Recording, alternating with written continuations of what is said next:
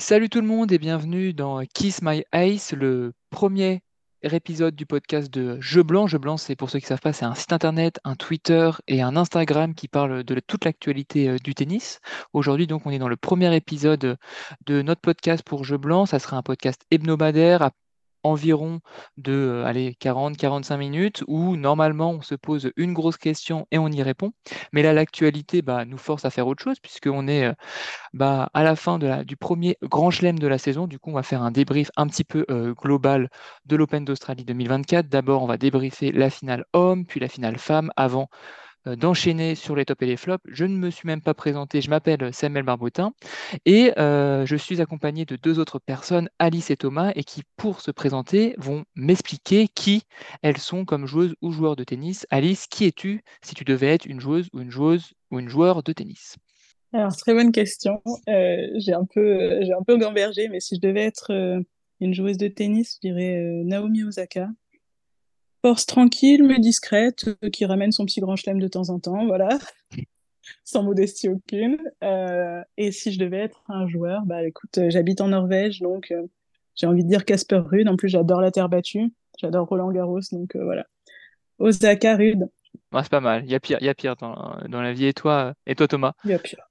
bah moi, bah déjà salut à tous. Moi je m'appelle Thomas et si je devais être un joueur de tennis, je dirais quand même j'ai une petite filiation avec euh, Gilles Simon. Voilà, sur, euh, sur les cours, je suis un, un donc euh, je pense que si je devais aller passer professionnel, ce qui n'arrivera jamais évidemment, mais je, deviens, je serais donc Gilles Simon. en plus, je, je sais pas, il, vient de partir à la retraite, donc il y a la petite, le petit côté nostalgie qui parle. Et si je devais être une joueuse, là c'est un peu plus compliqué, je dirais. Alors là, pour le kiff, je dirais Scientech, pour la terre battue, parce que bah, c'est pareil, Roland Garros, ça reste mon, mon tournoi du Grand Chelem préféré. Euh, et, on espère que, voilà, j'espère déjà que Scientech euh, continuera de briller sur, euh, sur l'ocre. Voilà, merci de, de m'avoir présenté. moi, moi, je pense si je devais être une joueuse de tennis, comme j'avais dit, non, enfin, comme je le dis maintenant, ça serait 11 jabber parce que, bon, toujours proche du but, mais sans vraiment réussir à, l'être. Un peu émotif, voire beaucoup émotif sur le cours, parce que je suis un peu aussi sur un terrain de tennis. Et comme joueur, je vais dire Adrien Manarino, parce que j'habite pas loin d'où il, a, il a grandi, Soisy sous Montmorency, donc j'ai une petite affiliation avec, avec, avec Adrien Manarino. On va donc commencer par débriefer cette finale homme 2024 à l'Open d'Australie, bah, qui a opposé, comme vous le savez sûrement, Yannick Sinner et Daniel Medvedev. Et si, euh, par exemple, Thomas, tu devais décrire en un mot ce que tu as pensé de cette finale, ce serait quoi? Euh, bah, Moi, ce sera deux mots, mais c'est un mot composé, donc on peut dire que ça compte. Euh, pour moi, c'est crève-cœur, le, mot qui, définit cette finale. parce que bah, on était quand même, on était quand même sur, sur un 2-7 à 0 pour, pour le russe, pour Daniel Medvedev. Et même si le retournement de, situation fait évidemment plaisir pour l'Italien, parce que bah, bah, c'est quand même une première victoire pour lui en Grand Chelem, une consécration, hein, on ne va pas se mentir au plus haut niveau. je reste quand même un petit peu triste pour, pour le Russe, pour Daniel, qui, bah, qui, a, un peu revécu le cauchemar de 2022, dans des circonstances évidemment différentes contre, Rafael Nadal, dans le même tournoi, donc à l'Open d'Australie. Voilà, pour moi, c'est crève-cœur. Ouais, pareil, moi, si je dois dire un, je dois dire un mot, c'est à peu près dans le même sens que toi, Thomas, c'est rebelote, en fait, parce que même si c'est pas vraiment euh, le scénario était peut-être plus tragique en 2021 contre contre contre Rafa, là encore, Daniel mène 2-7-0 et petit à petit on, sent que, que, ça lui échappe. Et c'est vrai que crève-cœur, rebelote sont deux mots qui se bah, qui se, bah, qui vont bien ensemble et toi euh, ouais, qui sont complémentaires. Et toi Alice, c'est quoi ton mot pour décrire cette, cette finale? Alors, je vais aller un petit peu à contre-courant. Moi, je vais plutôt dire euh, enfin, où euh, j'étais euh, vraiment très heureuse de voir euh, Sinner capable de, retourner la situation qui était très mal embarquée. Alors évidemment, c'est vrai que ça me fait beaucoup de peine pour, pour Daniel Medvedev. C'est vrai que c'est un, une finale cauchemardesque pour lui de, de revivre ça. J'ai envie de dire, bon, si ça peut le réconforter un petit peu, on connaît, hein, on connaît un autre joueur qui a mené plusieurs fois de 7 à 0 en, en finale à l'Open d'Australie et qui finalement derrière n'a pas pu conclure immédiatement. Tu penses à qui euh, quand tu dis Au final, euh, moi je pense à un certain Rafa Nadal, hein, qui, euh, je crois quand même a, eu un hmm. petit peu des crève-cœur à l'Open d'Australie. Donc voilà, je me dis que si euh, Daniel Medvedev a la moitié de la destinée de Rafael Nadal, ça va, il a le temps de, s'en remettre. Bon, en vrai, pas sûr du tout, mais bon, pour revenir 28 quand ans déjà. Ouais, je sais, mais pour revenir. Bientôt 28 ans.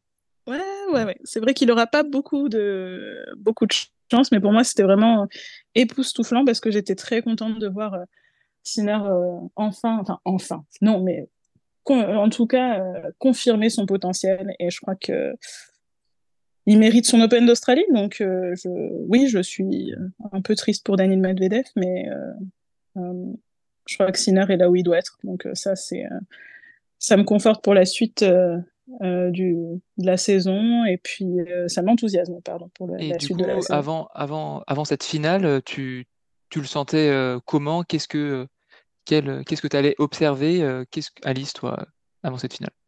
Sur, sur Medvedev, je le trouvais assez impressionnant. on sait qu'il peut être hyper, hyper dangereux et, et aussi qu'il est capable de, de, jouer les troubles faits. Hein. c'est quand même celui qui empêche Djokovic de faire euh, son grand chelem calendaire. Donc, euh, je pensais vraiment qu'il avait, qu'il avait de quoi l'emporter. Euh, et après, pour c'est vrai que je me disais qu'il allait vraiment avoir appris de sa finale de 2022 et je dis ça en souriant, mais le pauvre, pardon, je suis, je suis horrible. Non, ça devait être, ça devait être affreux. Il va vraiment, je pense, s'en mordre les doigts. Après, sur le parcours de bah, comme je disais, hein, il, a confirmé que, son, statut, ses, excellents résultats de, la fin de saison dernière, où il bat Novak deux fois quand même, euh, non, euh, et quand même remporté son, premier grand chelem contre un joueur expérimenté comme Medvedev. Euh, voilà, première finale de grand chelem, premier titre, Moi, comme toi, ce que, ce que, ce que j'allais observer, c'est comment en fait Sinner il allait gérer cette première finale de Grand Chelem parce que déjà, alors déjà que c'est pas facile de battre Novak. En plus, après avoir battu Novak, tu dois encore confirmer et aller chercher peut-être quelque chose d'encore plus peut-être difficile, remporter un Grand Chelem. Je me disais, est-ce qu'il va réussir à, enchaîner, euh, à enchaîner? Et finalement ça s'est plutôt bien euh, goupillé pour lui, même si euh, dans le début de match, ça a été, ça, pardon, oh, j'ai tapé mon micro, ça a été, ça a été compliqué. Toi, toi Thomas, qu'est-ce que tu allais observer, qu'est-ce que tu pensais avant le début de cette, avant le début de cette rencontre? Euh, ce que j'allais observer, moi, je, pensais déjà que, comme vous, qu'il fallait euh, faire un focus sur, sur Sinner, puisque, bon, bah, en effet, euh, un peu un rookie à ce stade de la compétition. Et bah, c'est le début de match que je voulais vraiment observer. Et bon, bah, évidemment, on s'en est rendu compte, Sinner un petit peu de, était très fébrile en début de match. Mais je voulais aussi observer au plan tactique, je voulais observer la position de retour de Daniel Medvedev, qui, bon, on sait, Daniel, il adore, il adore faire l'essuie-glace au fond de cours à chaque à chaque, point, à chaque point de retour. Et euh, bah, d'habitude, il est à 6 mètres de sa ligne de fond, généralement sur les premières balles euh, adverses. Et là, euh, et sur les secondes balles, elle est à 5 mètres. Et là, bon, bah, sur, sur cette Open Australie, il y a eu un ajustement tactique de la part de Daniel au fur et à mesure de la compétition. On l'a vu mixer les, les, les, positions très reculées, donc à 6 mètres, son, son péché mignon d'habitude. Et par contre, les, les, positions de retour à la Novak Djokovic, souvent à 2 mètres, voire dans le cours pour, pour réceptionner les secondes balles adverses. Vraiment un ajustement tactique qui fait plaisir parce que bon, bah, Medvedev, ce qui lui faisait défaut, c'était quand même cette position reculée que, que les top players, évidemment, pouvaient, pouvaient exploiter, comme Djokovic et comme Sinner, évidemment. On l'a bien vu sur, sur les dernières confrontations. Ce n'est pas un hasard que, que Sinner ait maintenant remporté les quatre dernières confrontations euh, entre eux. Et euh, c'est cet ajustement tactique que je voulais voir en plus de, de, tout simplement de ce que ce qu'allait faire Sinner dans, cette rencontre. Et si on rentre dans le, dans, bah, dans le match maintenant, euh, toi, qu'est-ce que tu as bien aimé bah, du coup tactiquement de la part de Daniel? Parce que Daniel remporte les deux premiers sets 6-3, euh, 6-3 assez euh, aisément. Qu'est-ce que tu as bien aimé chez, chez Daniel tout de suite dans le match? Super agressif. C'est tout. En deux mots, vraiment super agressif. Daniel dans les deux premiers sets, c'est vraiment une masterclass. Hein. Il n'y a pas à dire. Euh, au service, il est impérial. Enfin, je ne sais même plus combien de pourcentage de première balle il passe. Il est intouchable sur son service. Il passe 86% de première. 86% de ouais, Voilà, 86% de première. Euh, c'est beaucoup plus que son pourcentage en carrière, hein, très clairement, même si bon, bah, il, ça reste un excellent serveur. C'est exceptionnel. Mm. Voilà, pour 6 aces. Euh, en plus de ça, on sentait qu'il avait la caisse physique qui, était, qui était dedans vraiment physiquement. Il était, il était impliqué. Euh, il prenait les balles, la balle beaucoup plus tôt que d'habitude. Euh, il faisait pas, on n'était pas dans la diagonale revers comme d'habitude. Là, c'était vraiment un Medvedev qui prenait la balle tôt, qui était donc très agressif aussi en retour de service, qui mettait directement la tête sous l'eau, euh, la tête sous à. Et, souvent, d'ailleurs, il l'a eu avec des, des, re- des, redirections de balles, alors que c'est pourtant Sinner qui est friand de ce genre de redirection. Là, Ouais. c'était Medvedev vraiment qui impactait vraiment la balle et qui n'attendait pas la faute. Donc, 14 coups euh, gagnants pour, euh, Ouais. pour, Medvedev sur le premier set. Donc c'est vraiment euh, mm, contre 5 voilà. pour, euh, contre 5 pour, pour Sinner. Toi, Alice, qu'est-ce Voilà, qui t'a euh, marqué euh, dans ce début de match? Effectivement, l'agressivité de, de Medvedev, mais en même temps, est-ce qu'il avait le choix? Euh, on savait dès le début qu'il avait passé beaucoup plus de temps sur le court que, que Sinner, 6 heures de plus, je crois, à peu près. Ouais, Donc, euh, il avait, Ouais. pas- il avait pas le choix, hein. Il fallait qu'il attaque dès le départ. C'est ce qu'il a fait. Puis bon, on sent, voilà, Sinner un peu plus nerveux, forcément, première finale de Grand Chelem. Mais euh, c'est vrai que ce premier, enfin, ces deux premiers sets avec euh, Enfin, un c'est service. deux, c'est c'est deux premiers, mais jusqu'à 5-1 dans Ouais, le deuxième. mais c'est peut-être Ouais. peut-être Voilà. là où il Oui, oui, la oui. finale en vrai. hein. Enfin, je sais pas, mais il, du coup, il pas. joue 2-3, il joue 2-3, combien? Il joue 3 jeux de plus que ce qu'il aurait dû, euh, ce qu'il aurait dû jouer. Et du coup, ça peut un peu, ouais, ça je peut un peu le fatiguer. Pour euh, compléter un peu l'histoire de l'agressivité, euh, Daniel, quand même, il va beaucoup au filet en fait pour lui euh, dans ses, euh, dans- à partir de ses standards en fait, enfin d'après ses, comparé à ses standards hab- habituels. Dans le deuxième set, par exemple, euh, j'ai les stats, il va quand même 12 fois au filet pour lui, euh, pour lui, pour, pour lui euh, monter réussi. Donc c'est c'est quand même beaucoup pour lui. Et, euh, et ouais, ouais, il- il- moi, par contre, j'ai trouvé quand même que dans le début de match, il fixait beaucoup euh, Sinner sur son revers. Euh, il, vraiment, il envoyait, il jouait beaucoup la diagonale, il jouait beaucoup la diagonale revers. Je sais pas si c'est une bonne ou une mauvaise impression que j'ai eue. Mais euh, ouais, Daniel, euh, Daniel euh, très, très, très, conquérant. Et un petit mot sur, sur Sinner. Toi, Alice, tu as trouvé comment au début, au début de ce, de ce match, Sinner? J'ai pas envie de dire que je le trouvais tétanisé. Je pense qu'il a mis du temps à, voilà, à rentrer dans son match, mais c'est normal. encore une fois, les circonstances font que c'est normal, mais surtout, il était face à un, un, un excellent Medvedev, moi, je trouve. Euh, Donc, euh, il est perdu parce qu'il ne peut pas vraiment faire autrement. Euh, Quand, quand Dani joue comme ça, des fois, on se dit qu'il faut faire passer l'orage. Donc, c'est vrai qu'il fait pas une super entame de match, mais je voilà, il a gardé. Il le dit d'ailleurs hein, dans dans dans son interview d'après match. il savait aussi euh, que s'il arrivait aussi à faire euh, jouer Medvedev dans la longueur, euh, faire allonger un petit peu le match, il avait quand même sa chance. Donc peut-être que il est un petit peu en retrait dans les deux premiers sets, mais il panique pas parce qu'il sait que que la montre joue avec lui. Ouais, en plus, la chance qu'on a enfin, la chance finalement qu'a eu Sinner, c'est que c'était un match en 5-7. Du coup, il a, même s'il perd les deux premiers sets, il a quand même le temps de revenir dans le match. Ouais. Euh, quand tu perds de 7-0, t'as plus grand chose, enfin, t'as plus grand chose, t'as plus grand chose à perdre. Tu peux, je pense, jouer libéré. Après, il aurait pu s'écrouler, mais lui, je pense qu'il a, ça l'a encore plus euh, libéré, euh, perdu pour perdu. De toute façon, il- autant, autant Bah, jouer. Et du coup, il a réussi à, à se libérer. T'en penses quoi, Tomato? Et Bah, d'ailleurs là-dessus, pardon. Vas-y. Non, vas-y, vas-y.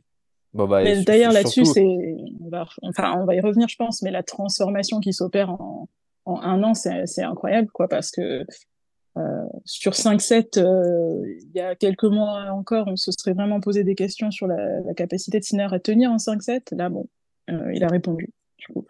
Bah, sur- surtout, moi, je trouve que même si Sinner était mené 2-7 à 0, euh, il a déjà vécu par le passé des expériences qui prouvent que rien n'est perdu, même à 2-7 à 0. Son, sa, fi- sa demi-finale à Wimbledon contre Djokovic en 2021 lui, a- prouvé, je pense, que tout était possible. Que pour un joueur de leur niveau, vraiment, il ne fallait pas, fallait pas s'arrêter là. Quoi. Donc, euh, je pense qu'après cette demi-finale, ça l'avait fait beaucoup grandir. Il a fallu quand même, après des, des- des- de l'attente, de la transition, d'ailleurs, c'était 2022, pardon. Et euh, 2022, Wimbledon 2022. Après, il a fallu une année de transition, mais clairement, Sinner, à partir de, Tokyo, de Tokyo, la tournée asiatique de 2000 fin 2023, à partir du tournoi de Tokyo, où d'ailleurs il bat, euh, je sais, il bat tout le monde hein, là-dessus. Il bat tout le monde. Après, c'est devenu inarrêtable. hein. Là, de toute façon, la stat est terrifiante. Euh, il a battu euh, 9 euh, sur 10 de ses derniers, de ses derniers top 5. Donc, euh, le seul qu'il a battu en 10 confrontations euh, 9 en top 5, 10 c'est Djokovic. top 5. Ah ouais, Oui, bien. 9 sur vache. 10. Ah ouais, d'accord. Ouais, J'avais pas cette stat. Donc, euh, Et il y a combien ah de- ouais, non, il y a combien est coup, il, quand même, il joue 4 fois Novak Djokovic, non? Dans ses... Ouais, il joue 4 fois Novak Djokovic, il le bat Ouais, 3 ouais. fois sur 4. Ouais, c'est Donc, euh, Voilà, heureusement que Joko l'a battu au final du Master, c'était le bon moment, on va pas se mentir, il a bien, il a bien choisi son moment, hein, parce Ouais, que non, non, incroyable. Et euh, d'ailleurs, euh, Thomas, toi, qu'est-ce que tu penses qu'a fait la dif- enfin, qu'est-ce qui a fait la différence dans ces euh, trois derniers sets, en fait? Pourquoi Sinner a autant survolé, j'ai envie de dire, parce que, enfin, moi, personnellement, j'avais l'impression de, de revivre quelque chose que vous avez déjà vécu avec Daniel, dans le sens où bah, il va pas réussir il va pas réussir à s'en sortir et ça va être une longue route vers, la défaite. T'en as pensé quoi, toi? Bah, moi, j'en ai pensé que euh, j'ai quand même admiré la résilience de Daniel Medvedev jusqu'au bout parce que bon, bah, il n'a pas lâché. Il l'avait dit de toute façon, il a fait des ajustements mentaux euh, depuis, son début de saison. on l'a vu en demi-finale contre Zverev. Hein, il aurait pu lâcher. Je pense qu'il y a quelques saisons en arrière, même contre Zuvori au deuxième tour, il aurait pu euh, lâcher, lâcher le match. Il en, il en aurait eu marre. Mais là, voilà, c'est un nouveau Medvedev qui vient depuis, depuis ce début de saison, surtout la fin, depuis la fin de l'US Open. Mais, mais le souci, c'est que bah, c'est le physique là, qui, qui l'a trahi. C'est beaucoup trop, euh, beaucoup trop de temps dépensé sur le cours. Comme l'avait dit Alice tout à l'heure, il, a il a fait 6 heures de plus que, que Sinner. Donc, c'est quand même deux matchs en 3-7 gagnants en plus. Donc, euh, bah, sur la longueur, c'est d'ailleurs le, joueur qui a fait le plus long, euh, le, plus, longue durée jusqu'en finale là, depuis le début de l'Europen. Donc, c'est trop long. Il aurait pu gagner en 3-7, mais le troisième set, déjà, il était en déclin physique. Et à contrario, donc c'est le physique qui a pêché pour Medvedev, mais à contrario, Sinner s'est réveillé au fur et à mesure. Il était très fébrile dans les deux premières manches, aussi dû à un excellent Medvedev mais il a quand même haussé drastiquement son niveau de jeu, surtout sur sa première balle euh, et sur son coup droit. Euh, et derrière, bah, c'était plus du tout le même match. Et euh, oui, clairement, c'était très compliqué, à part pour, pour les, les, fans de Medvedev, de le voir s'imposer. voilà. Pas se mentir.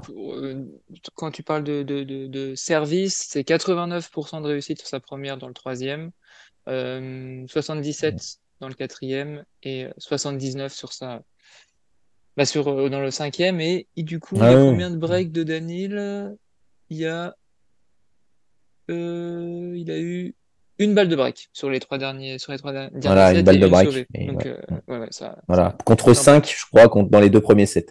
Donc, euh, contre 5. 4 ou 5. Et toi, Alice, qu'est-ce que tu penses du match de Danil? Qu'est-ce qu'il nous a prouvé et pourquoi il a su dominer sur la longueur, sur la longueur Medvedev? Est-ce que c'est que physique ou, enfin, c'est peut-être la plus grosse raison, mais est-ce qu'il y a d'autres petites d'autres petites raisons qui font qu'il a remporté tu veux, tu veux me dire, euh, pourquoi est-ce que euh, Sinner a dominé Medvedev, c'est ça? Qu'est-ce qui a fait la différence? Oui. Euh, bah, j'ai envie de nous ramener encore une fois un an en arrière à la finale de Rotterdam, donc c'est Sinner Medvedev, et à la fin de ce match, Sinner dit bon, il manque juste un petit quelque chose pour que pour que, pour que ça passe. Et c'est vrai que ça s'était joué à, vraiment euh, des petites choses physiquement. Lui aussi, Sinner avait eu un parcours plus long que, que, que Medvedev.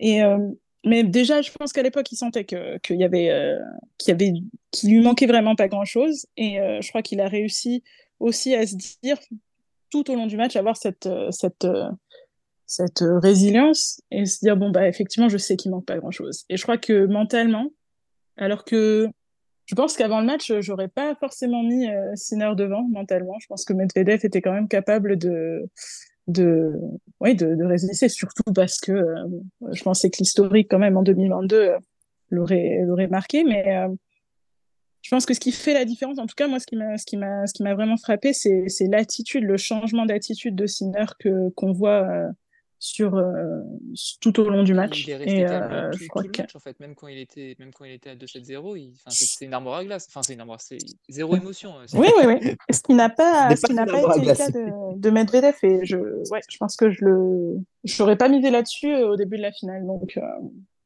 je pense que ça, ça a fait la différence. Et puis euh, aussi. je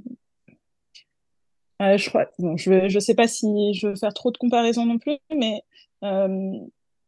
quand je pense, par exemple, au, à Alcaraz qui, sur le terrain, va pas, enfin, va trouver des solutions, mais je crois que ce, que, ce qui m'a aussi impressionné chez Sinner, c'est que là, euh, il est face à un joueur qui lui pose énormément de problèmes et il va quand même arriver à trouver la solution pour retourner la situation.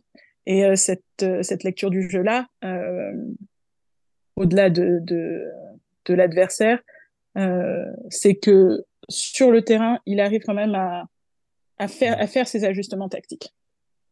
Tu, n'aurais pas euh, vu, par exemple, tu n'aurais pas vu un Alcaraz contre Medvedev si, si Alcaraz était mené 2-7 à 0 là en finale, si Alcaraz était en finale, tu ne l'aurais pas vu remonter un Medvedev, par exemple, alors que Sinner, c'était plus envisageable. C'est ça que tu, est-ce que tu, tu, veux pointer ça aussi?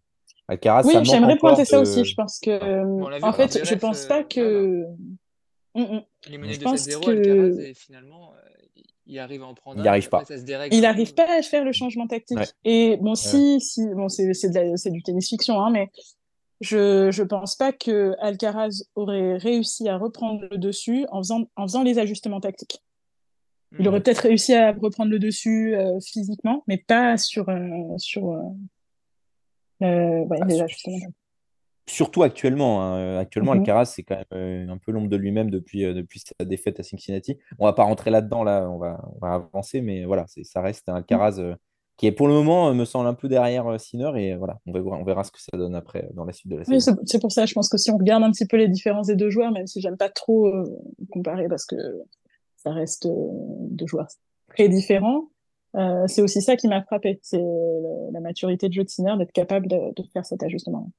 Et du coup, euh, pour, dans le futur, on voit que Dani, il a quand même six, six finales en Grand Chelem pour une remportée. C'est terrible. Euh, C'est terrible. c'est à la fois Ouais, terrible. ouais. Est-ce qu'il va réussir à s'en remettre? Vous, si vous de- devez donner un, un- un- un pronostic, par exemple, toi, Thomas, euh, c'est quoi le futur pour, euh, pour Daniel? Celui de 2021 ou plutôt euh, une, un autre? Non, je pense pas, parce que là, c'est une défaite dans des conditions très différentes de, de cet Open de l'Open d'Australie euh, 2000, euh, 2022 contre, Nadal. C'est complètement différent. Là, c'est vraiment, il le perd au physique parce qu'il a, il a pas réussi à, terminer ses matchs plus rapidement. Et, euh, et je pense que non, il avait l'air très positif après, sa défaite. Il avait l'air tourné vers le futur. Euh, voilà, il- la motivation, c'était un peu de gagner un grand chelem pour sa femme et sa fille. Donc, euh, d'en regagner un. Donc, non, non, je pense que Medvedev va rester très fort. Il va juste bah, essayer peut-être d'abréger un peu ses matchs, de, moins, être dans le, dans le dur euh, sur les premiers matchs. En fait, Et le, euh, son Grand euh, Chelem, de il toute le façon, perd, euh, il le perd dans la, en première semaine, quoi. Je pense que oui, il a- et même euh, en quart de finale, en Mm. demi-finale, enfin, il se fait 5-7 contre Urkach, 5-7 contre Zverev, forcément, à la fin, ça fait un peu long, quoi. Ça fait trop long, même. Surtout que c'est un- il a, il a, c'est c'est aussi son style de jeu qui pose problème. C'est un style de, de marathonien. Donc, euh, donc voilà, il faut que toutes les conditions soient réunies pour que Medvedev remporte un grand chelem. Mais sur Mm. dur, très honnêtement, euh, c'est largement possible qu'on le voit gagner à l'US Oui. Open, par exemple. Les deux autres, non. Mais à l'US Open, euh, je- j'en suis sûr. Je te rejoins là-dessus, Thomas. C'est sûr que bon, euh, c'est vraiment une occasion manquée. Mais en même temps, je repensais à, à- il y a 15 jours, est-ce qu'on le voyait aller aussi loin? Voilà, Peut-être aussi. pas. Donc, euh, c'est vrai que là, euh, au sortir du match à chaud, la, la déception doit être immense, mais en même temps, est-ce qu'on le voyait arriver aussi loin? Est-ce que finalement, c'est une finale qui est extrêmement décevante, mais ça reste quand même un tournoi hyper positif Oui. pour lui? Ah oui. Bah, Oui, surtout, moi, je le voyais sortir contre Zverev. Donc, oui. bah, Ah, t'étais pas loin, hein, c'était pas non plus. euh, hum. ouais, donc, euh, Ouais, donc là, au au niveau du classement ATP, euh, Daniel, il reste, euh, il reste troisième. Il a 500 points de, 500 points de Carlos Alcaraz et euh, 1100 points de, de, de- 1100 points de Joko. Lui, Sinner, il est Ouais, ça. quatrième. Il a 830, 830 000 points. Euh, euh, Sinner, Daniel a 8, 8, oula, 8000, pardon, j'ai du mal avec les chiffres, 8700 euh, points. Et après, euh, Alcaraz a 9200 et euh, Djokovic proche, des 10 000. Euh, rapidement maintenant, que, est-ce que Sinner va y avoir un, un contre-coup, pas de contre-coup de cette victoire? Moi, je pensais honnêtement qu'il allait avoir un contre-coup de cette fin d'année, de sa fin d'année exponentielle de 2023. Finalement, il fait quand même quelque chose de hyper solide mentalement, c'est que il s'affirme que, enfin, il confirme son passage de cap. Euh, donc, je pense qu'en fait, euh, on va continuer à avoir euh, un, Nova, un Djokovic, un Yannick Sinner encore plus, encore plus fort, et c'est un gars avec qui il va falloir, il va falloir compter. Toi, hum, toi, hum, Thomas, qu'est-ce que tu penses du, futur de Yannick Sinner? Alors, très honnêtement, moi, je, je- suis du genre à mettre carte sur table. Très honnêtement, pour moi, Yannick Sinner sera numéro un mondial en 2024. Voilà, il n'y a, pas photo. Euh, c'est un Yannick Sinner complètement différent de, ce qu'on a pu voir en 2022, 2023 jusqu'à la fin 2023. Et on a vu depuis sa, sa victoire à Tokyo, vraiment, il a changé de dimension. Il est passé de solide top 10 à solide top 3, top 2. Et là, sa victoire à l'Open d'Australie, beaucoup de gens se disaient, bon, bah, l'objectif pour Sinner, c'est de remporter un grand chelem en 2024. Il l'a déjà fini en janvier, cet objectif. Donc, c'est quoi le prochain objectif? Bah, C'est de regagner des grands chelems, c'est de devenir numéro un mondial. Il, il a tout gagné. Il a gagné tous les tournois importants. Bon, il lui manque le Masters, évidemment, mais moi, je parle des grands chelems. Il a montré que voilà, là, il est, il est proche. Là, c'est super serré. Là, c'est une aiguille dans. c'est- Voilà, c'est- c'est- ils, sont, ils sont tous des petites aiguilles dans une botte de foin. Là. Ils sont, sont- Djokovic est à 9800 et quelques, Sinner est à 8000. Enfin, ça se joue à rien. Ça va se jouer à, des ma- à quelques Rien. Masters 1000. Ouais, et, Donc, et euh, pour mettre de l'eau dans ton moulin, il fait un deuxième tour à Roland, donc il a plein de points à gagner en fait. Bien Euh, sûr, il fait une demi à Wimbledon Sinner. et il fait une huit- et il fait un, il fait bon, il fait une demi à Wimbledon, c'est dur, mais il fait un huitième de finale aussi à l'US Open. Donc il y a, il y a- en Mais- fait, et il, il perd que- plein de il perd-. Et il perd que contre des cadors. Il perd que il perd contre des cadors. Il perd pas contre des, des À part à Roland, il perd contre Altmaier. Mais à part à Roland, mais c'était encore pas le même sinner. Oui. Euh, et même l'US Open, c'était pas le même sinner. Il est quand même en 5-7 contre Zverev. Donc euh, il a toujours été très régulier dans tous les grands chelems. Il est bon sur toutes les surfaces. C'est le seul joueur qui est bon sur toutes les surfaces dans cette nouvelle génération. C'est un peu, on, on va pas dire que c'est un nouveau Novak Djokovic, mais il y a des similitudes hein, quand même. Hein. Il y a des similitudes, on pourra en parler, mais euh, il y a des, plein de points communs avec Djokovic et surtout il est bon partout. Là où Medvedev est bon sur dur, Alcaraz, c'est terre battue, dur, mais gazon, enfin si gazon, Alcaraz et Sinner surjoignent là-dessus. Mais euh, Alcaraz un, un ton en dessous sur dur quand même. En fait, Alcaraz est euh, moins régulier que Sinner peut l'être. En fait, il a peut-être Alcaraz a peut-être un plafond beaucoup plus haut que que, que, que, Sinner, mais un plancher peut-être beaucoup plus bas en fait que, que Sinner. Il est peut-être. Toi, bah, c'est un jeu de fulgurance hein, de toute façon. Toi, toi, Alice, euh, comme Thomas, positif, ouais, optimiste pour la fin de saison, enfin pour le, la saison 2024 de, de Sinner? Euh, bon, bah, du coup, qu'est-ce que je vois pour. Euh, est-ce que je suis optimiste pour, euh, pour l'avenir de Sinner? Évidemment, vraiment, il a, il a commencé cette saison de la meilleure des manières. je ne pensais pas qu'il pourrait commencer si bien, si vite. Et puis, clairement, la place de numéro un mondial, elle est parfaitement envisageable, hein, comme tu disais, Thomas. Euh, et puis, comme on, disait, euh, voilà, il, a, beaucoup de points à prendre sur cette saison. Euh, et la concurrence directe en a beaucoup à perdre. Donc, c'est tout bon pour lui. Après, encore une fois, attention aux blessures. Je touche du bois pour lui, vraiment. Mais c'est vrai que c'est la seule chose que je vois pouvoir l'arrêter dans son ascension. Bon, euh, Même mentalement, tu le vois, tu le vois tenir euh, la pression parce que ça va devenir une encore plus grosse star euh, en Italie. on sait par exemple Viatek après son premier titre, elle a eu du mal à, assumer en fait le fait qu'elle devienne une que tout le monde la reconnaisse dans la rue, quand eh même, ben, si, même si Sinner il a exposé un peu plus lentement que Viatek, mais qu'est-ce que tu en penses? Je me suis posé la question, mais en même temps, voilà, à chaque fois que je me suis dit, oulala, là, là il va pas arriver à battre Novak deux fois de suite. Bon, bah voilà, bon, ça va être un petit peu compliqué. C'est vrai qu'à Turin, bon, euh, euh, ça a été compliqué, mais bon, on parle quand même d'un Novak Djokovic dans son, dans son jardin. Euh, je trouve que quand même il résiste plutôt bien à la pression. Là, les gros gros tests euh, mentaux qu'il a eu, il les a quand même relevés avec la manière. Hein. Euh, donc que ce soit avec la pression en coup d'hélice ou que ce soit dans d'autres arènes, voilà. là, on, en grand chelem euh, contre Nova, qui certes euh, fait pas fait pas un super match, mais bon, euh, il y avait de quoi craquer. On, a encore vu, enfin, il y avait de quoi craquer et il l'a pas fait. Donc, moi, je pense qu'il peut bien résister. Je crois qu'il est bien entouré aussi, et je pense qu'on peut pas lui en vouloir s'il craque un peu aussi. Non, il est jeune, 22 ans. voilà, donc bon s'il finit pas l'année numéro 1 mondial, ce sera pas un échec non plus. Hein. il, a, coché sa case de l'année. Après, tout ce qui vient derrière, euh, euh, c'est du bonus. C'est sûr. On va donc passer euh, au débrief de la finale femme, là qui opposait, qui opposait Qin Wenzheng et Sabalenka, finalement, finalement un peu, en tout cas pour la chinoise, une, une, surprise, parce qu'on ne l'attendait pas là, mais elle a profité d'une partie haute du tableau un petit peu, un petit peu c'est quoi, vous, votre, votre mot, vas-y, je vais, je vais commencer. Moi, mon, votre mot pour décrire cette finale, moi, mon mot, le mot que j'ai utilisé quand même pour décrire cette finale, c'est fastoche. Parce qu'on a vu quand même la différence, en fait, entre une joueuse qui a vraiment le niveau pour être la patronne du circuit et une jeune, une jeune espoir. Et c'était assez finalement logique qu'on voit cette différence. Euh, je sais même plus le score, 6-3, 6-2 ou un truc du genre. J'ai complètement oublié. Mais du coup, euh, euh, attendez, je vais vous dire ça. 6-3, euh, 6-2, ouais, pour, euh, pour, pour, la Biélorusse. Du coup, ouais, ouais, euh, fastoche, toi, t'en as pensé quoi? T'en as pensé quoi, Thomas? bah, personnellement, mon mot pour cette finale, c'est quand même destruction. hein. Il n'y avait pas vraiment de, d'enjeu tennistique, entre guillemets. On savait déjà que Sabalenka allait vraiment lui rouler dessus. Je suis désolé, hein, mais ça, ça, se sentait vraiment. Enfin, on, on voit sa montée en puissance de tout le tournoi. Sabalenka est juste dans une autre dimension actuellement. Il n'y a, y a pas, a pas à dire. Sur dur, elle est, elle est intouchable, en fait. Vraiment. Personne, personne ne, ne, match contre elle. Il y aurait peut-être eu des, des, profils comme Ribakina ou allez Siantec, mais bon, Siantec n'a pas respecté match, avec Goff, il y a eu match, non plus. Avec Goff, il y a eu match, oui, mais voilà, c'est quand même pris 2-7. Quoi. Oui. Il y a eu match, mais elle a quand même pris 2-7. Il n'y a pas eu de, de 3-7, ça n'a pas, été, euh... ah, pas été au bout, quoi, au bout du suspense. Vraiment, euh... très honnêtement, j'ai vu un peu son, sa montée en puissance. J'ai pas été très. je me suis. Vu que après l'élimination de Scientec, il n'y a pas eu trop de doute dans mon esprit et, la finale a bien résumé cet, état de Sabalenka qui, je pense, sera numéro un mondial, retrouvera en tout cas la place de numéro un mondial d'ici peu, sauf si Scientec.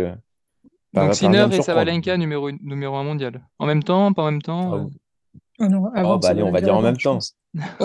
avant, ça va. Ah, ah Sinner, si, si, euh, Sinner, Indian Wells, Miami, le doublé, hop, c'est bon. Numéro 1. Donc, euh, ouais. ça peut vite arriver. Hein. Ouais, ça bon. peut vite arriver. Toi, Alice, c'est quoi ton mot pour, euh, pour décrire euh, cette finale? J'ai pas, j'ai pas les mots pour décrire cette finale parce que Enfin, j'ai pas un, mot en tout cas. Euh, J'aurais un mot pour euh, pour décrire euh, Sabalenka, injouable. Elle a été injouable sur euh, sur tout le tournoi. Je suis vraiment très contente de la de l'avoir à ce niveau-là. et puis je trouve que elle a elle aussi, hein, c'est une chose qui a, changé de dimension, qui arrive vraiment à gérer les moments où peut-être, bon là, il n'y aurait pas trop eu. Sur ce tournoi, il n'y en a pas trop eu, mais qui arrive à beaucoup mieux gérer ces moments de nervosité. Euh, et donc, c'est, c'est, marrant de, de comparer ces, ces, deux itinéraires sur la première fin l'an dernier, euh, sa première victoire en Grand Chelem et, et celle-ci, on la sent vraiment euh, beaucoup plus euh, calme, zen, capable de, de, de placer son tennis. Et je me faisais quand même la réflexion de me dire que elle est elle est passée de, de quelqu'un qui avait, euh, enfin, d'une joueuse qui avait tellement de mal à gérer son service, et maintenant c'est son arme la plus, l'une des plus incroyables. Euh, retourner son service, c'est vraiment euh, l'horreur pour euh, toutes les joueuses en face. Euh, ouais, c'est ajustement-là qu'elle a réussi à faire. Non, là, dans ce match, elle a 80% de, de, réussite derrière sa première, donc c'est fastoche. Quoi. Incroyable. Enfin, quand on prend la Sabalenka d'il y a deux ans, voilà, c'est vraiment Zéro double. on est content pour elle si elle arrive. Ben, euh, oh, ah ouais, zéro double. Zéro double sur la finale. J'avais l'impression d'en avoir vu une euh, sur le dernier jeu là. Peut-être que c'est possible, mais d'après Flash Score, euh, zéro double. Mais peut-être que. Ok, Soit, soit, soit. non, non. Et même, mais là, on va rentrer dans la partie un peu, un peu tactique, c'est que sur les premiers coups de raquette, je me que ça soit au retour de service pour Sabalenka et quand elle sert, je pense que c'est la meilleure joueuse euh, du circuit. Il n'y a pas une joueuse plus forte en retour que Sabalenka. Quoi. La joueuse en face, elle, tremble si elle fait une seconde balle. Quoi. Je veux dire, euh, Wenzeng, c'est assez fou. Hein. C'est Dans la filière courte, elle est, c'est une arme, une arme de destruction massive en fait. C'est assez, euh, assez fort. Hein. C'était implacable, quoi, parce que je me, je me souviens voir cette, cette stat qui apparaît à l'écran 12 points sur 13 gagnés sur son service. Qu'est-ce que tu veux, que tu veux faire? Euh, le début de match, c'est, euh, vraiment, euh, elle écrase, elle écrase tout le monde. Et, et grand bien lui en face. Voilà. moi, je me suis pas ennuyée pendant cette, cette finale du tout. ni, enfin, dans aucun match de, de Salamanca, je les ai pas tous vus, mais j'ai pris beaucoup de plaisir à la regarder, tout simplement parce que c'était encore une fois, c'était vraiment super de pouvoir voir son l'évolution de cette joueuse et de voir qu'enfin elle place son tennis, enfin elle est là où elle devrait être. et elle le dit elle-même aussi, mais c'est euh, donc euh, son, non, son fort, hein, me paraît très logique. Euh, oui, c'est fort autant de... même si je l'avais pas pronostiqué et qu'est-ce que je m'en suis voulu finalement au bout de la, première au premier match, je me suis dit mais comment je suis passée à côté d'un prono comme ça en fait. non non, c'est vrai que c'était presque, presque évident. Parce que je faisais partie des rares dans la rédaction qui vous avait dit non, je suis attaque, non. c'est vrai. C'est pas vrai. Mais bon. pour compléter un peu le, le, ce que je disais euh, bah, tactiquement, c'est qu'elle a gagné quand même 43% euh, euh, des points qu'elle a joués au, retour de service. Du coup, bah, c'est assez fort, alors que, alors que Zeng, elle en a gagné, elle en a gagné 30%. Et même, je trouve qu'elle n'a pas laissé une fois Zeng espérer en fait, pouvoir gagner euh, cette finale. Elle s'est comportée comme une patronne, comme euh, une joueuse qui était habituée, et c'est ce qu'elle est maintenant, après trois finales en Grand Chelem, si je ne dis pas de bêtises, habituée des, grands rendez-vous, elle a montré qui c'était la patronne. Et euh, Wenzeng, et on peut en parler, on peut, en parler euh, un petit peu, on voit encore quand même la marge, je trouve, de progression qu'elle a pour titiller des Ribakina, des Ziatek ou des ou des, euh, ou des euh, Sabalenka. Euh, alors, certes, elle arrive en finale, elle a quand même un tableau extrêmement extrêmement à sa portée, mais quand même pour une jeune joueuse de, je sais plus quel âge elle a, 22 ans, un truc comme ça, c'est quand même une, quand même une performance en fait de réussir d'aller en, finale, mais il y a encore un gap hein, pour moi de, régularité, de force dans, ouais, de, force dans, dans, les frappes en fait. Je trouve qu'elle fait quand même moins mal que, d'autres joueuses, et je pense que d'ailleurs là-dessus, elle pourrait un peu s'inspirer de ce que fait Coco Gauff, dans le sens où dans comment Coco Gauff a construit son jeu, même si Coco Gauff, on a, je pense quand même que physiquement, elle, est dotée de plus de qualité euh, que, que Kim Wenzeng, mais je pense qu'elle pourrait aller regarder, euh, elle pourrait aller regarder, euh, aller regarder de, aller regarder de, de ce côté-là. toi, elle a, oui, elle a 21 ans, elle a vraiment la place de, elle a vraiment la place d'avancer, hein, donc c'est un super tournoi. Elle va vraiment apprendre énormément de, de de cette tournée australienne. Euh, elle, a, elle a le temps euh, de, de grandir et de, de grandir et de gagner au classement, tout ça. Euh, elle disait elle-même qu'elle était vraiment très pressée de rejoindre le top 10. Bon, ça, clairement, elle, a, elle, a les capacités pour. Bah, elle, est, elle, est, elle, est, elle est là, elle est septième. Bah, elle, est, elle, est, elle a rejoint. Hein. Oui, oui, elle est septième, là. À la fin de... Après sa demi-finale, c'était garanti. Donc voilà, elle aussi, elle est à sa place. C'est vrai qu'elle a un tableau dégagé, mais bon. On peut le faire hein, quand même. Hein. Donc, faut le faire. Hein. Faut pas enlever, faut pas enlever ça euh, aux joueurs qui arrivent à aller en finale. Hein. Enfin, même aux joueurs. Euh, faut pas enlever ça à Casper Ruth, faut pas enlever ça du coup à Kim Wenzeng. Hein. C'est tout à leur honneur. Toi, euh, Thomas, le futur de Sabalenka, tu nous l'as dit, numéro une mondial. Est-ce que tu l'as voir remporter d'autres grands chelems Si oui, lesquels? Euh, bah, Sabalenka, oui, euh, je pense vraiment que ce sera pas son dernier grand chelem de la saison comparé à l'année dernière. Elle a vraiment encore franchi un cap euh, sur ce début d'année 2024. Et surtout, elle est forte partout. C'est pareil, elle, dispose d'une polyvalence bah, rarement égalée, aussi grâce à son service dévastateur, comme, comme vous l'avez dit. l'année dernière, elle a quand même fait demi-finale à Roland, demi-finale à Wimbledon, finale à l'US Open. là, elle fait une victoire à l'Open Australie. C'est la chose la plus régulière depuis Serena Williams en, en Grand Chelem depuis peut-être 2016 ou 2017. dans leur, dans leur jeu, il y a plein de euh, similarités. voilà, c'est la chose la plus régulière. Je disais, dans leur jeu, il y a plein de similarités. Euh, très honnêtement, euh, non, Sabalenka, numéro 1. Ouais, c'est ça, c'est ça. Non, mais elle sera. Je pense que là, elle sera numéro mondial et il ne serait pas étonnant qu'elle remporte encore un deuxième grand chelem cette année, quoi. Vraiment. Il y a que du, que du bon pour elle, là, vraiment. Parce que si on fait un point. Il faut que le mental tienne. on fait un point, pour faire un point classement comme on l'a fait pour, pour, pour les hommes, elle est à 800 points de, de, de 800 points de Ziatek quand même, sachant que en grand chelem, en grand chelem, Sabalenka a beaucoup plus de points à défendre que Ziatek, qui n'a pas fait un, par exemple un, bon, Wimbledon, même si Ziatek elle, elle gagné à Roland Garros. Sabalenka, elle, elle est en demi.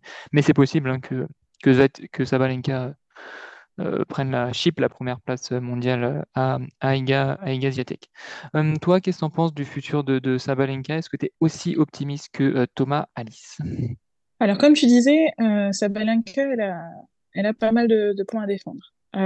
mais ce qui me rend optimiste, c'est cette constance dans la progression. Enfin, il y a a pas une, ascension fulgurante, c'est qui après, euh, bon, on se retrouve euh, avec des joueuses qui, peuvent gamberger aussi quand, euh, quand l'ascension est trop, trop, trop rapide. Oh là là, qu'est-ce que je fais avec, avec ce nouveau statut?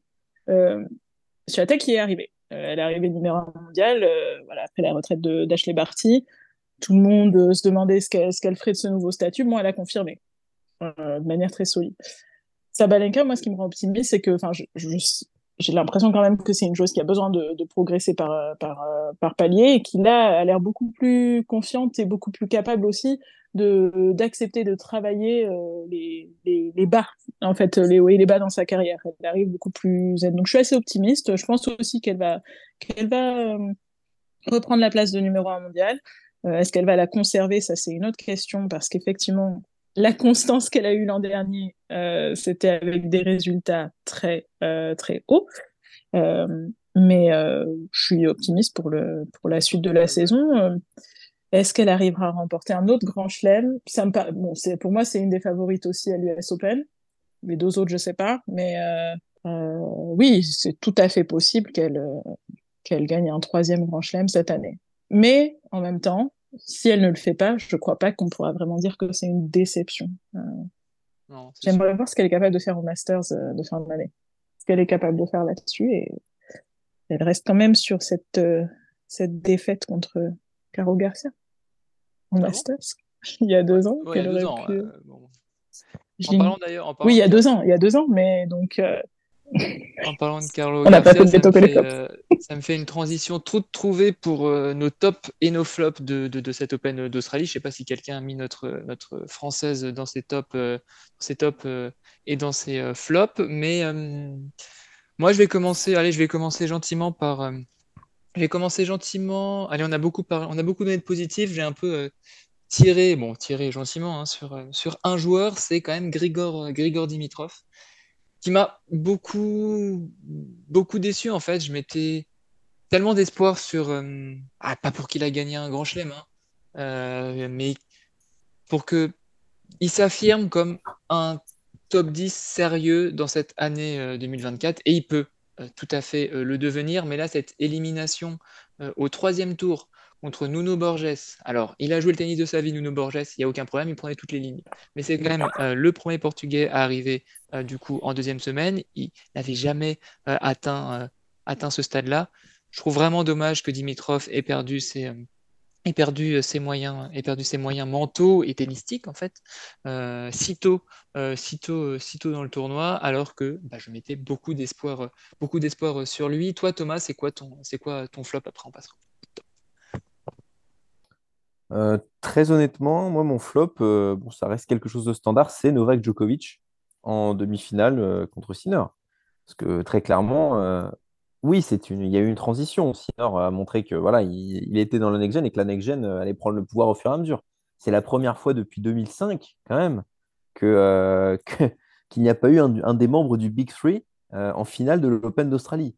Donc, c'est quand même, ça montre, c'est quand même très symbolique. Et Mais de l'autre côté, ouais. moi, j'aurais quand même aimé que euh, cette, euh, cette, cette victoire contre, contre Djokovic euh, se, se- se passe autrement. J'aurais bien aimé que Djokovic euh, fasse preuve d'un bon tennis.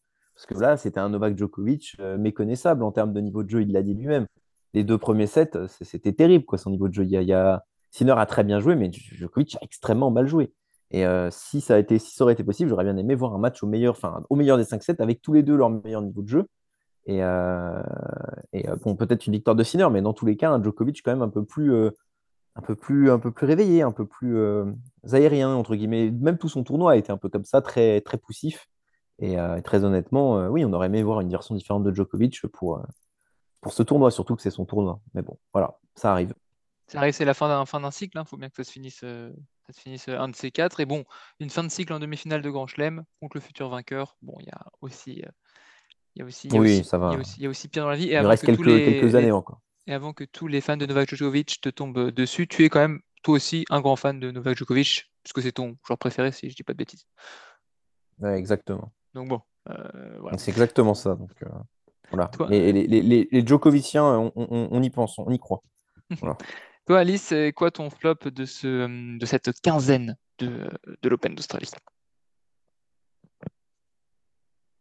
Alors, juste pour revenir sur la fin de cycle, euh, ouais, allô, je pense qu'on a le temps de voir venir la fin de cycle, euh, on n'y est pas encore. euh, je crois que Novak Djokovic a encore de belles pages de tennis à écrire. euh, euh, Peut-être pas autant qu'en début de carrière, mais bon, euh, je m'inquiète pas trop pour lui.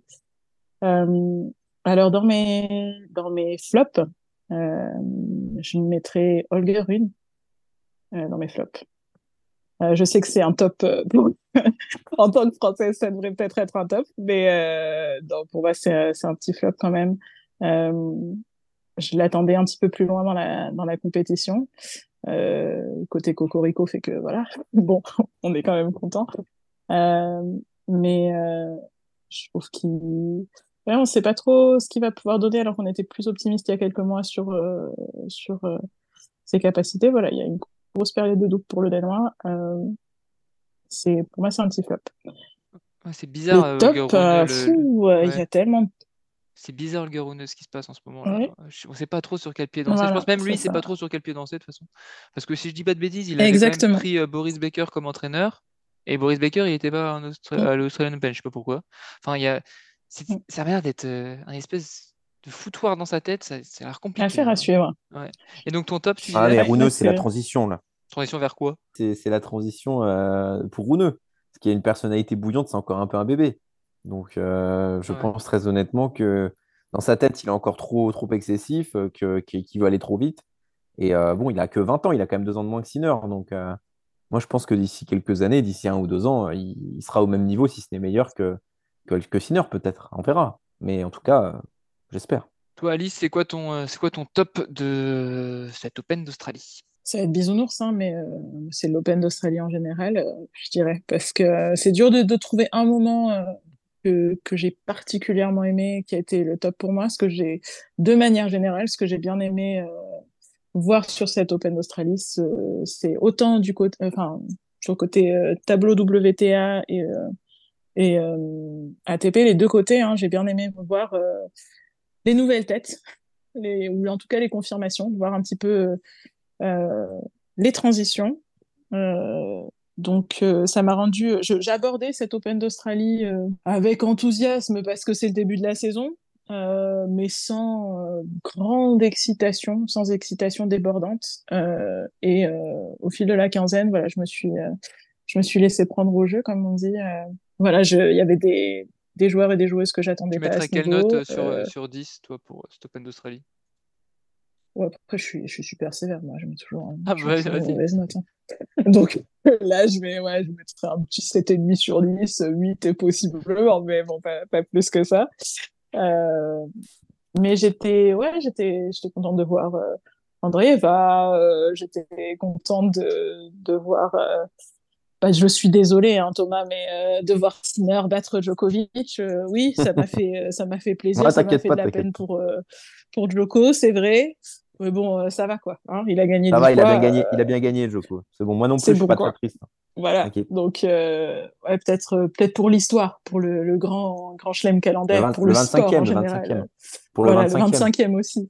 Mais euh, bon, euh, pour moi, c'était finalement un, un, un top, cet Open d'Australie, parce que je j'ai eu que des bonnes surprises. Enfin, en tout cas, beaucoup de surprises. Et euh, je m'attendais pas à être surprise. Je m'attendais à ce que la logique soit respectée euh, des deux côtés. Euh, et j'ai été agréablement surprise. Toi, c'est quoi, Voilà. Thomas, ton, euh, c'est quoi, Thomas, ton top de cet Open d'Australie? Euh, Moi, mon top, en général, ce sont les joueurs français. Très bizarrement, parce qu'on a l'habitude quand même de ne plus avoir de Français en seconde semaine. Euh, c'est très régulier depuis, euh, fin 2017 jusqu'à jusqu'à 2024. Bon, bah, depuis la, chute, entre guillemets, la, lente, la, lente- chute des, quatre mousquetaires. Euh, on n'a pas vraiment eu de successeur français. Hein. Moutet, Pouille, Imbert par courant alternatif. Bon, ça n'a jamais été vraiment la transition française, ne s'est jamais faite. Et là, on est en transition française, nous aussi. Entre les Arthur Fils, les Van voilà, eux, c'est pas spécialement eux qui ont brillé sur cette Open d'Australie, mais on sent que voilà, ils ont que 19 ans. Mm. Euh, voilà, ça, ça va, ça va commencer à monter au fur et à mesure. Quand même troisième tour pour Van Haché, donc, euh, donc non, non, ça fait beaucoup, ça fait très plaisir. Et, ouais, ouais, Et surtout, euh, d'autres Français, d'autres Français aussi. Il y a euh, Caso, pareil, qui est une nouvelle génération, 21 ans, euh, bon, un petit peu plus âgé, mais, mais c'est pareil, lui, beaucoup de blessures, mais gros service. euh, une masterclass justement aussi contre Rouneux, contre Djéré, contre, euh, contre des top 30 hein, quand même, alors qu'il était en dehors du top 100. hein. donc euh, non, non, lui, euh, il va falloir compter sur lui. Et même Manarino, hein, Manarino, le crépuscule entre guillemets de Manarino, euh, 35 ans le, le gars, mais euh, bon, toujours capable d'aller, euh, enfin meilleur classement en carrière, top 20, et 17e, surtout ouais. il est allé en huitième de finale. Voilà, 17e maintenant, donc euh, voilà.